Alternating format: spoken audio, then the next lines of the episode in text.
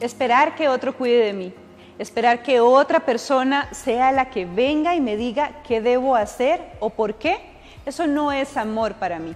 El tema de hoy, amarnos, es un deber.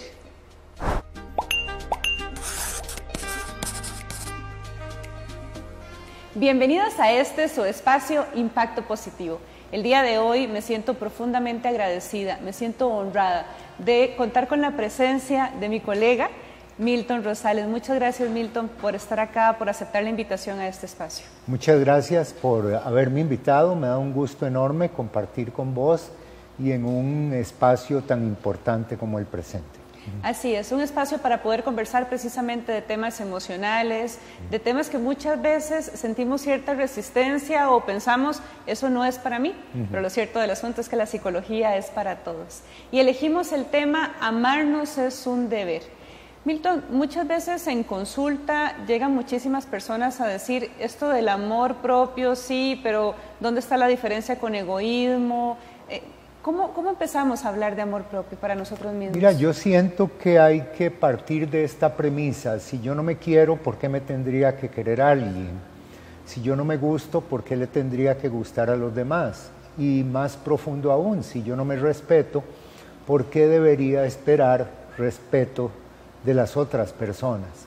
Yo siento que lo que sucede es que hemos confundido términos y a veces el amor propio se ha pensado que es narcisismo y sabemos claramente que estamos hablando de dos situaciones radicalmente distintas. A mí siempre me ha gustado aquella cita de las Sagradas Escrituras cuando el maestro es interpelado y se le pregunta cuál es el más grande mandamiento. Él responde remitiendo al Dios de sus creencias, pero añade de inmediato, amarás a tu prójimo como a ti mismo.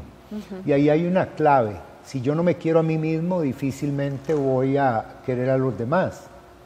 Es más, si algunas personas me van a querer a mí como ellos mismos se quieren, yo preferiría que se abstengan, ¿verdad?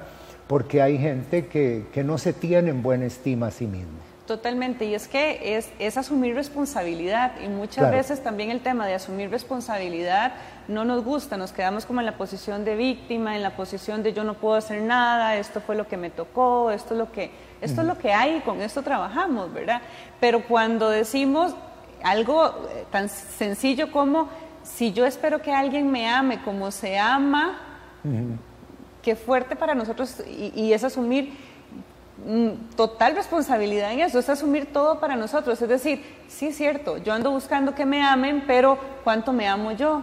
Yo ando buscando que me respeten, pero ¿cuánto me respeto yo? Y es asumir responsabilidad y decir, necesito salir de esta posición y de esta victimización. Me gusta como lo estás planteando, porque va más allá de una declaración puramente abstracta, me amo a mí mismo, porque esto ha de concretarse en acciones cotidianas en el día a día cuando hablamos de amor propio estamos hablando de autocuidado, estamos hablando de autorresponsabilidad, de darme cuenta que yo me voy a acompañar a mí mismo el resto de la vida, que el día de mi vela la persona que seguro va a estar ahí soy yo.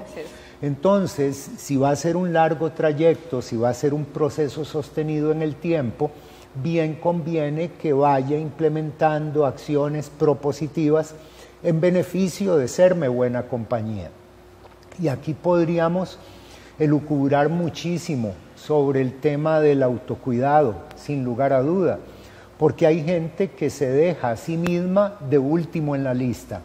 No sé si te ha pasado que llega alguien, lo recuerdo esta señora que me decía, don Milton Viera, me fui al centro comercial a comprarme una blusa y al final terminé comprándole eh, medias a mis chiquitos, una corbata a mi esposa y no me compré la blusa. Yo le decía, pero ¿qué le pasó? ¿Usted a qué iba? Dice, a comprarme una blusa. Y fue exactamente lo que no hizo. Pero ciertamente tiene que ver con esta idea que estábamos conversando de que nos dejamos de últimos en la lista. Sí, y es responsabilizarnos, es entonces decir, ¿por qué no pude pensar en mí? ¿Por qué fue tan sencillo? E incluso con el amor que lo hacemos, porque estoy seguro que compró la corbata con muchísimo amor, que compró esas eh, cosas para sus hijos con mucho amor, pero, pero ¿por qué nos cuesta tanto depositar en nosotros mismos? ¿Por qué tanta culpa alrededor de todo esto? Yo me pregunto si esto tiene que ver y quizá podríamos construir una hipótesis con cómo se dio la crianza en nuestros hogares, ¿verdad? Que en el momento en que no queríamos prestar un juguete éramos un chiquillo egoísta. En el momento en que no queríamos darle un beso a una de nuestras tías, este, nos forzaban a ello. Entonces parecía como que nuestra voluntad, nuestra decisión, nuestro parecer quedaba en el último lugar. Y sabemos que eh, el niño es el padre del hombre, como quiera que sea, venimos arrastrando, perdón, este tipo de ideología que nos atraviesa y en algún momento dado tenemos que reelaborarla y darnos cuenta que valorarnos, respetarnos, querernos, no tiene nada de egoísta y más bien le añade a la convivencia y a las relaciones con los demás. Es, casi como replantearnos por completo nuestra vida, si lo queremos ver desde ahí, es, es, ir a revisar en lo más profundo, ir a hacer esa revisión para adentro, de ir a buscar qué cosas o cuáles elementos son los que marcaron y la palabra negativo no me gusta, pero bueno, impactaron de forma no positiva en mi vida.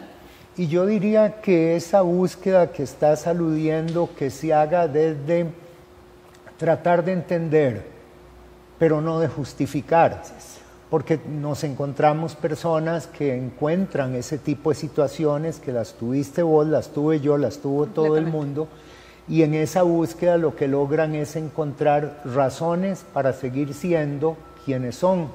Y yo siento que el desafío, el reto que tenemos los seres humanos es tratar de ser la mejor versión de nosotros mismos que podamos ser. Y ese es un proyecto de vida extraordinario, maravilloso y que, perdón la redundancia, pero toma toda la vida. Totalmente. Trabajar en la construcción de la mejor versión de nosotros mismos. Regresamos después de la pausa. Estamos compartiendo con Milton Rosales.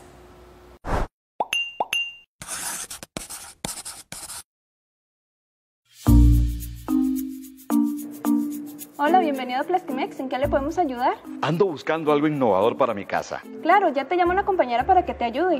En nuestra línea de construcción tenemos la tablilla de PVC. Estaba premium, gold y laminada. Para colocarla puedes utilizar nuestro aislante térmico. Además te ofrecemos nuestros pisos de SPC. Esos son resistentes a la humedad y al agua. También tenemos una variedad de sillas fabricadas en nuestra empresa. Nuestra silla Larisa tiene un año de garantía a como también nuestra silla Prestige. Esta viene en una variedad de tonos y también es fabricada en nuestra empresa. Y una gran variedad de artículos para su hogar. Plastimex, calidad, servicio, variedad.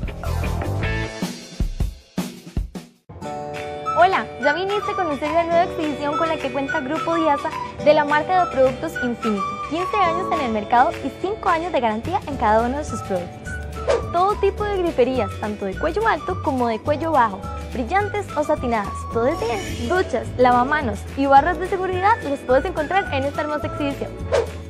¿Te gustó nuestra información? Ya sabes, te invitamos a que vengas a conocer la nueva exhibición de la marca Infinity acá a Grupo Diasa. Todo está divino, así que no te lo puedes perder.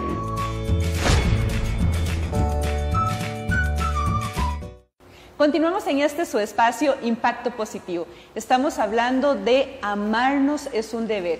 Y para eso hoy tenemos de invitado especial a Milton Rosales. Milton, estábamos hablando un poco sobre este tema de crear nuestra vida, de construir nuestra vida, que es un trabajo, justamente como bien decís, de toda la vida. ¿Por dónde empezamos? Yo creo que empezamos a partir de preguntarnos, ¿quién quiero ser? Esto es lo que la psicología ha resumido de una manera eh, muy puntual en el yo real y el yo ideal. Hoy yo soy esta persona, tengo estas características, tengo el, reflejo que me da el espejo, tengo lo que reportan mis exámenes de laboratorio, eh, tengo las medidas de cintura que dice el sastre. Pero bueno, este es mi yo real, el asunto es que eh, este no es el epílogo, este no es el final de la historia, este es solamente un, hito, una marca en el camino. Y tengo que proponerme, ojalá quiera también, ir hacia alguna parte, porque si yo no quiero ir hacia algún sitio, ya llegué, y esto es todo lo que hay. Que sabemos que a partir de ello se explica la depresión, creer que la vida no tiene más, que no hay otras alternativas, no hay otras posibilidades, no hay otras experiencias. Pero en el momento en que me tomo una fotografía en movimiento y me digo, ok, esto es lo que hay, ahora hacia dónde quiero ir, quién es la persona que me gustaría ser a un año plazo, a tres años plazo, y que eso que me ilusiona, que me entusiasma, me invite a dar pasos, a ser propositivo, a ser activo para llegar un día ahí. Ahora, llegué, ya estoy, ya alcancé la meta. Este nuevo, este yo ideal que antes tuve ahora se convierte en un yo real. Y este es el continuum de la vida.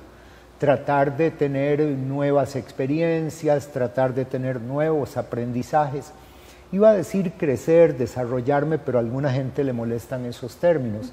Sin embargo, de eso se trata. Totalmente, creo que sí tiene que ver con un tema de crecimiento, de que yo reconozco que esto es lo que hay, lo acepto, porque no se trata de hacerlo desde el enojo, ni mucho menos, lo acepto, puedo crecer precisamente, sí puedo desarrollarme como esa mejor versión de la que hablamos. Ahora me gustaría añadir a lo que conversamos que no necesariamente los propósitos, los sueños, las ilusiones están únicamente en función de mí mismo, porque en la medida en que vos y yo somos mejores seres humanos, seguramente nuestro aporte social va a enriquecerse en consecuencia. Lo que estoy diciendo es que una persona, una mejor persona, suele ser un mejor vecino, suele ser un mejor amigo, suele ser un mejor cliente, suele ser un mejor proveedor. Entonces, cuando yo trabajo conmigo, cuando vos trabajas con vos, estamos trabajando de nuevo por una sociedad más equilibrada, más justa, más armónica, más decente. Así es, en esa aceptación de esa interdependencia, de que no somos este 100% independientes, ni tampoco pues dependencia en, la totalidad, pero sí en una interdependencia donde producimos de manera pues, positiva, ¿verdad? Ese reconocimiento frente al espejo del que hablábamos ahora, Milton, me parece un punto de, suma importancia, es reconocernos a nosotros mismos con todo lo que hay. Mira, ah, sí, y yo siento que ya nos lo han hablado desde la inteligencia emocional, la inteligencia social, etcétera, que todo empieza por el autoconocimiento. Lo que pasa es que ah, hemos perdido la, la práctica de autoconocernos, porque generalmente y de niños se nos enseñó que había que conocernos para culparnos, entrábamos en una, en una autoflagelación. Eh, definitivamente cuando nos vamos a ver en el espejo algo vamos a encontrar, una cana, una arruga, algo fuera de lugar, pero eso está bien. Yo no conozco todavía un ser humano perfecto, un ser humano impoluto, no, lo que conozco son personas como vos y como yo, que tenemos cosas muy lindas, que podemos ser eh, personas capaces de actos de nobleza, pero que también tenemos varas raras. Nuestra humanización. Claro, nuestra, humanidad. Entonces verse en el espejo pasa por ahí, por decir, mira, ese soy yo, ese es el yo soy que yo soy, y ahí tengo alternativas de nuevo para mm, socar tornillos, aflojar tuercas y convertirme más en aquella persona que me ilusiona, que me entusiasma ser hacer un reconocimiento frente al espejo y trabajar en esa ilusión, en esa persona que quiero ser. Estamos conversando sobre el tema de amarnos es un deber con Milton Rosales. regresamos después de la pausa.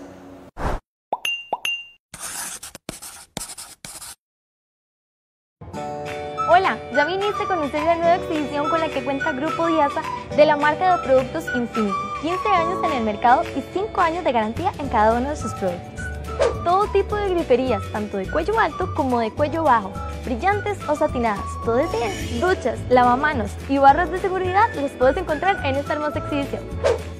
¿Te gustó nuestra información? Ya sabes, te invitamos a que vengas a conocer la nueva exhibición de la marca Infinity acá a Grupo Diasa. Todo está divino, así que no te lo puedes perder.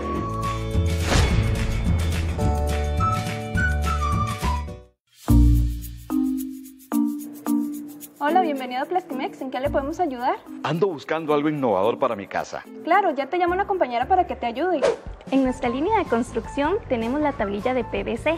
Estaba Premium, Gold y laminada Para colocarla puedes utilizar nuestro aislante térmico.